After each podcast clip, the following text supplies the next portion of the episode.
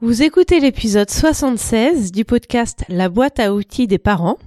Pourquoi je n'ai pas d'autorité?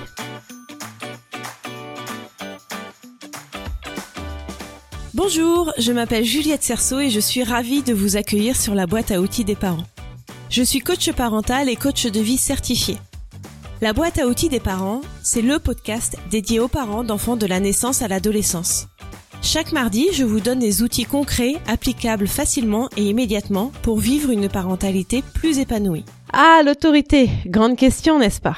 Pourquoi les enfants ne font-ils pas exactement ce qu'on leur demande au moment où on leur demande? C'est la question que me posent beaucoup de mes coachés. Alors si vous avez écouté plusieurs épisodes de podcast, vous avez un début de réponse.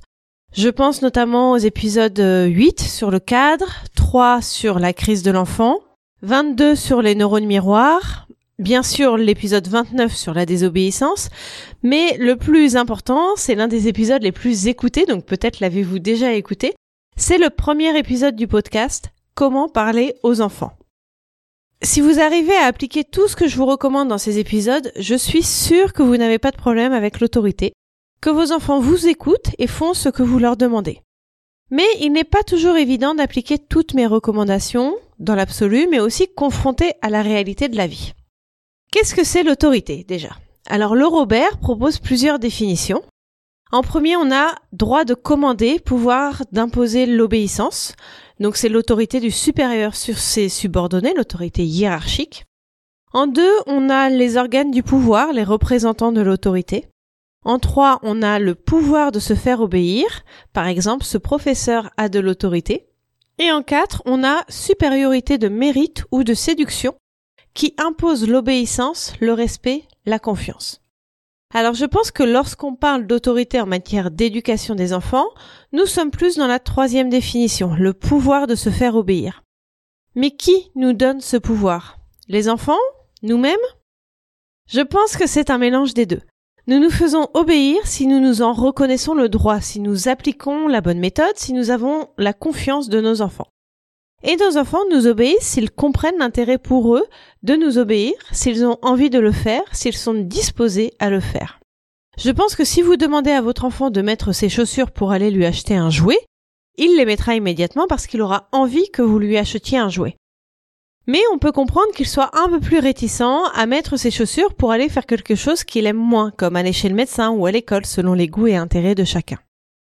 Vous êtes beaucoup à ne pas aimer le mot obéissance, et je dois dire que je partage vos réticences. L'obéissance pour moi est aveugle. Quelqu'un dit on doit faire, aussi simple que ça. Je trouve que c'est le cas dans certaines situations quand il y a un danger. On ordonne à notre enfant d'un ton pressant et élevé de ne pas faire ou de faire quelque chose.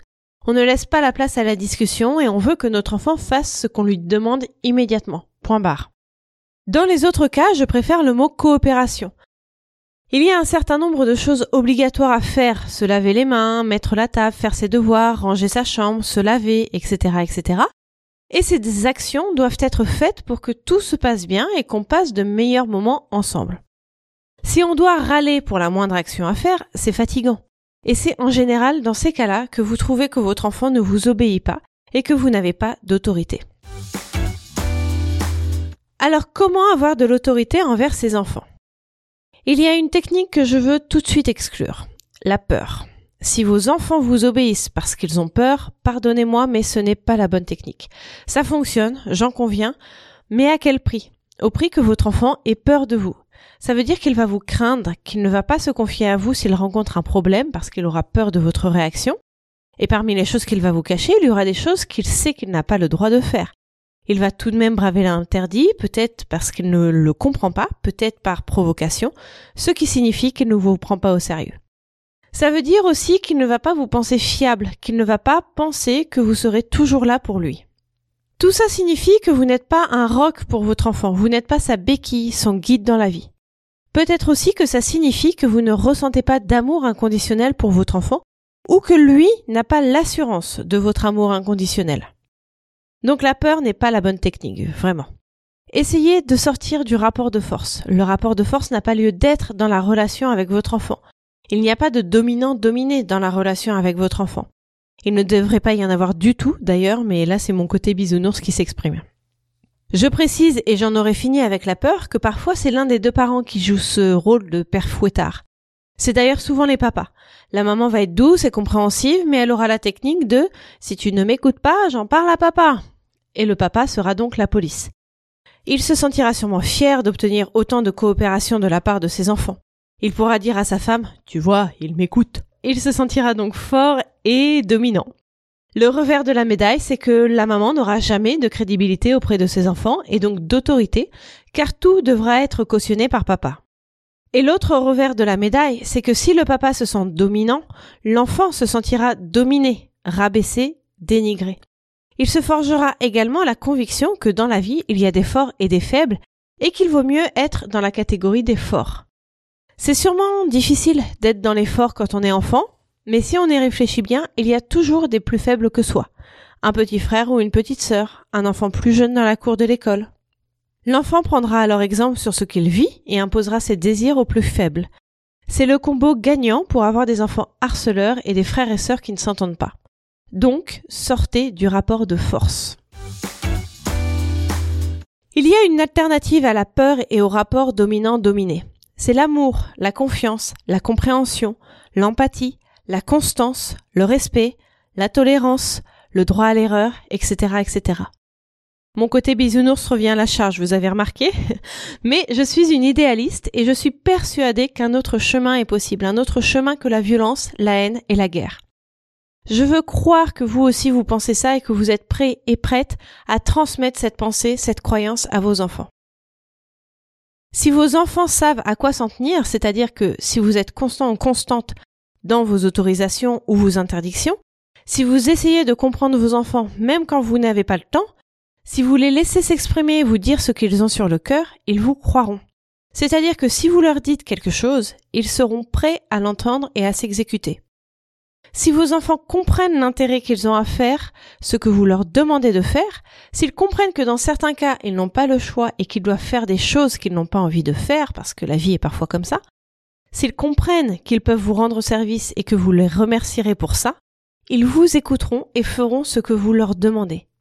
Si vous savez être ferme et que vous allez au bout de vos idées, c'est-à-dire que si vous dites non, c'est non et oui, c'est oui, ils sauront à quoi s'en tenir là aussi.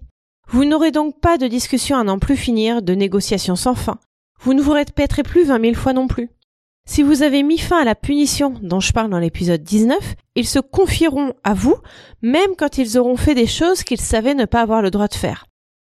Ce qui signifie que quand ils ne savent pas s'ils ont bien agi ou pas, ils prendront le risque, entre guillemets, de vous le dire pour avoir votre avis, car ils sauront qu'ils peuvent compter sur vous en toutes circonstances et que vous les aiderez plutôt que vous les punirez.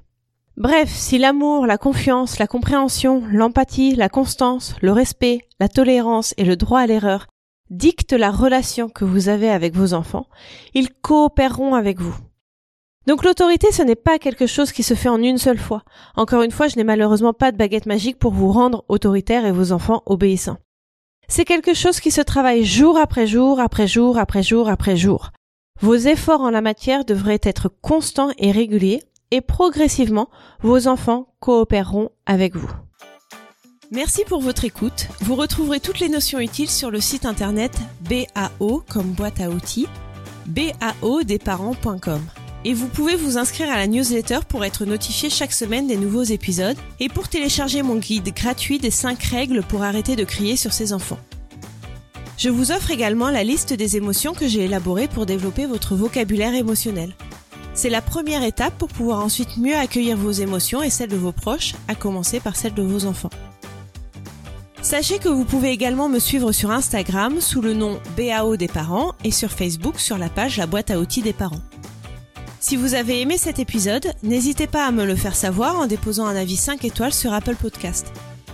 C'est vraiment ce qui va permettre à la boîte à outils des parents de remonter dans l'algorithme de recherche.